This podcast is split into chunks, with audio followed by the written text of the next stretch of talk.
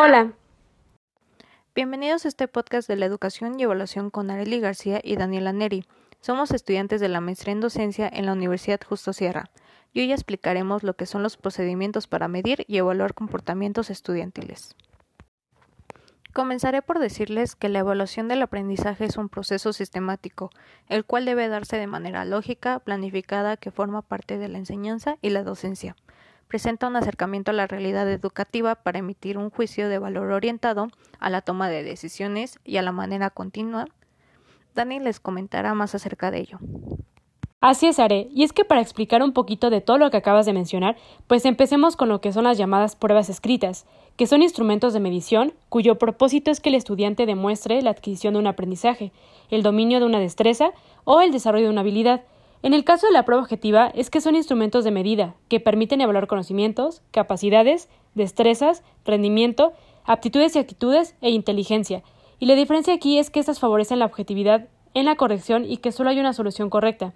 Y hay diferentes tipos, como por ejemplo las que son de opción múltiple, de completar, entre otras. Y finalmente están las pruebas de ensayo, que es un recurso utilizado para la evaluación diagnóstica. En este tipo de pruebas, el estudiante responde por escrito a preguntas de cierta amplitud, ya que permiten apreciar la capacidad de crítica, de síntesis, de comparación, redacción y de originalidad del estudiante.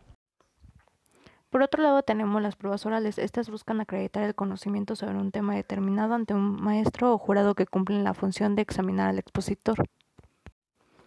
Tenemos dos tipos de estas, que son las autónomas y las cerradas. A este tipo de pruebas también se les conoce como disertación, en la cual se le solicita al alumno que realice una exposición oral sobre un tema investigado o de su interés. Su realización puede ser asignada o sorteada. También tenemos el debate. Este está estructurado en el sentido en que los panelistas deben haberse preparado previamente y planeado estrategias de exposición. El docente la hace de mediador y observa deliberadamente el comportamiento de los panelistas, y así permite evaluar la capacidad argumentativa, la apertura de nuevas ideas, la participación y el respeto hacia los demás.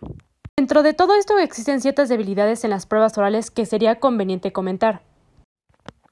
En algunas ocasiones el docente se deja llevar por la forma en la que se expresa el alumno y se olvida de su propósito que era saber si éste dominaba el tema.